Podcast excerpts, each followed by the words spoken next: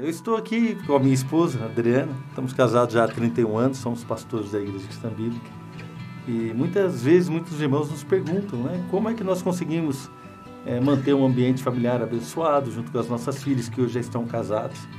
Então, eu acredito que é algo que moveu muito a, a nossa história, que desde que nós conhecemos a Jesus, eu e a Adriana éramos recém-casados, ainda não tínhamos nem a Fernanda e nem a Flávia, que são as nossas filhas. E desde esse tempo nós entendemos que não poderíamos viver uma religiosidade, que a nossa vida dentro de casa, nosso lar, nosso relacionamento deveria ser igual ou até melhor do que a vida que nós temos na igreja, né, Adriana? Sim, é, esse é, é, o ponto básico, né, de, de a gente mostrar Deus para os nossos filhos no dia a dia, na, nas coisas corriqueiras. Não adianta a gente só falar de Deus para os nossos filhos, levar os nossos filhos à igreja para que eles escutem de Deus. Nós temos que viver a palavra de Deus. Né? Não, é verdade. E temos muita experiência né? nesse sentido. Por exemplo, é, eu cansei de ver a Adriana no quarto orando. As nossas filhas nos viram orando muito tempo né? e nos vêm. É, eu lembro muitas vezes de chegar em casa, ver a Adriana no quarto, trancada ali com uma, duas, às vezes mais Bíblias, livros espalhados na cama e buscando a Deus. Minhas filhas cresceram nesse ambiente.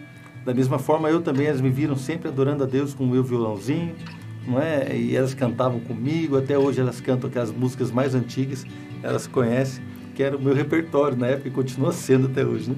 O repertório das músicas antigas, daquelas do início da minha conversão. Então, realmente tem sido um tempo maravilhoso. Nós podemos falar de outras coisas também, né, Adri? Eu acredito que a cultura que nós estabelecemos na nossa casa é uma cultura é, de colocar a palavra de Deus em primeiro lugar e de colocar assim a obra de Deus num patamar onde o Senhor seja glorificado e honrado através das nossas vidas, da nossa família. É claro que a gente sempre toma muito cuidado para passear com elas, para estar com elas, não é para estar com os familiares, mas nunca deixamos de estar atentos e participando das coisas da igreja. Sim, é, a gente sempre fez é, da, da, das coisas corriqueiras do dia a dia uma forma de evangelizar nossas filhas, uma forma de mostrar Deus nas situações, né? E de colocarmos a, a, palavra de uma maneira prática. Sempre quando elas voltavam da escola, a gente perguntava como, o que, que tinha acontecido e em cima das situações que elas iam contando, a gente já ia colocando, né? A, o padrão da palavra de Deus. Né? Então, isso foi muito importante, é, de deixar as nossas filhas sempre imersas num ambiente espiritual. Eu lembro de um dia que a Fernanda veio com uma mão fechada, escondendo algo de mim. Ela devia ter uns 4, 5 anos. E ela estava voltando da escolinha escondendo algo. E eu falei, o que foi, filha dela? Com muito assim, sem graça, ela mostrou, ela tinha pegado um giz. E, e eu perguntei, você pediu esse giz para a professora? Aí ela, envergonhada, disse que não. E eu falei assim, então amanhã a gente vai devolver esse giz para ela. Mas pai, você vai junto comigo, me ajuda a pedir perdão. Eu falei assim, claro, filho, nós vamos juntos. E eu lembro que eu cheguei para a professora, né, e a professora, e a Fernanda, falou assim, olha, a Fernanda tem algo para te dizer. E a Fernanda falou assim, olha, eu queria pedir perdão para você, professora, porque eu peguei esse giz sem pedir. E a professora falou assim, não, tá tudo bem, não precisa. Eu falei assim, não, precisa sim. Ela errou, e ela quer pedir perdão para você. A professora abraçou ela. Não, tá perdoada. E a Fernanda saiu toda feliz. E no mesmo dia, Adriana, eu lembro que eu fui buscar as meninas na escola e eu passei numa rotisserie para comprar um, uma torta, um doce que a gente comprava. E a dona da rotisserie gostou tanto da Fernanda, achou ela tão bonitinha, Flávia, vou dar um presente para elas. Eu imaginava que ela fosse dar um chocolate, é. um pirulito. um pirulito, qualquer coisa. A gente estava numa rotisserie, fazia só alimentos, né? E a mulher entrou lá para dentro. Quando ela voltou, ela retorna com uma caixa de giz, tudo colorido. colorido. É. Giz colorido, uma caixa fechada de giz. E eu lembro que na hora eu peguei a Fernanda, nós entramos no carro e falei: Está vendo, filha? Você obedeceu a Deus, você pediu perdão a Deus e Deus deu para você não um giz branco, não um pedaço de giz, mas Deus deu para você uma caixa de giz e ainda colorido. E elas se alegraram, tanto a Fernanda quanto a Flávia. Então, querido pai, querida mãe, aproveite da, das coisas pequenas para corrigir seus filhos, para ensiná-los. Você vai ver Deus fazer milagres. E o mais importante, já que estamos falando de, dos nossos filhos, é a nossa postura espiritual diante deles, né? Diante deles, não, diante da vida. Porque a proteção que tanto nós queremos que os nossos filhos tenham, ela virá de uma forma espiritual.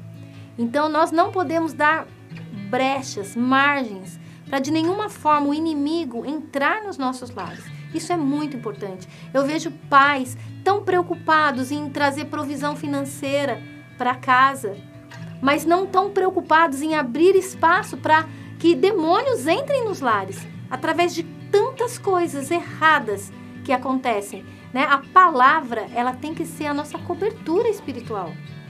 É ela que vai proteger os nossos filhos. É a gente andando em santidade, pais e mães tementes a Deus. Isso vai fazer total diferença. Os teus filhos, eles não precisam só de, de, do provimento financeiro, eles precisam da, da provisão espiritual. Amém. E é essa a grande responsabilidade dos pais. Quantas vezes você obrigou a Fernanda e a Flávia para virem na igreja? Olha, não consigo, não, não, não consigo lembrar, não, não teve vezes. Né? As nossas filhas amam a igreja, amaram e amam até hoje a igreja. Né? É, o prazer delas é estar junto conosco na igreja. É, porque nós, como, como a gente já falou, nós nunca fizemos disso algo religioso. A gente fez disso um estilo de vida. Verdade. Como é bom estar com os irmãos, como é bom se reunir, ouvir uma palavra, como é bom louvar, adorar a Deus, buscar a Deus juntos. Elas cresceram nos ministérios, né, quando era criança na escolinha bíblica e depois na com os pré-adolescentes, elas iam ensaiar, né, música, é, depois com os adolescentes, jovens, agora casadas, continuam assim servindo a Deus Servindo firmes, né? amando a Deus. Porque também, e isso é para honra e glória do Senhor, jamais fa falando de nós, mas é porque elas viram o exemplo em casa. É, nós amamos a igreja, né? Pai, não adianta você falar que o seu filho precisa ir à igreja. Você precisa amar a igreja, amar os seus líderes, cuidar, né? De, da- assim, com, com todo zelo mesmo das coisas da igreja. Cobre os erros. Quem não é? Todos nós erramos, não é? Mas nós precisamos é, ter misericórdia com os erros dos líderes, dos irmãos, para que os nossos filhos não sejam afetados né, por tudo aquilo que nós sabemos que é, o inimigo quer tirar os nossos filhos da igreja. Eu lembro de uma vez, Adriana, que eu fui pregar num, num encontro e levei um irmão comigo. E chegando lá, eu ministrei e tal, fomos almoçar sentado na mesa com o pastor que havia me convidado. E o pastor me contava: a minha filha começou a namorar um rapaz e o rapaz manifestou o desejo de, de ser pastor.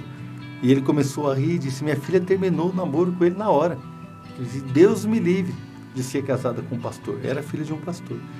E contou isso rindo, né? E quando nós fomos embora no carro, o irmão questionou assim: Mas, pastor, né, por que, que o pastor tem essa, essa atitude, né? O, o irmão que foi comigo foi escandalizado, porque me conhecendo, você conhece suas filhas, elas querem, amam, né? A igreja e tal. E eu falei assim, querida, é porque muitas vezes né, as pessoas deixam se levar pelas questões eh, de igreja, pelas dificuldades, quando na verdade servir a Deus é um privilégio. Ser filho de pastor é um privilégio, não é? Poder servir ao Senhor de uma maneira eh, assim com aquilo que o Senhor nos deu, com os talentos, com os dons, com a responsabilidade que o Senhor nos deu, é um privilégio, não é? Então, querido irmão, querido pastor, eh, você que está vendo esse vídeo, que nós queremos dizer assim, ame a igreja, ame o Senhor Jesus, não seja religioso, que eu tenho certeza que os seus filhos vão acompanhar tudo aquilo que vocês têm vivido.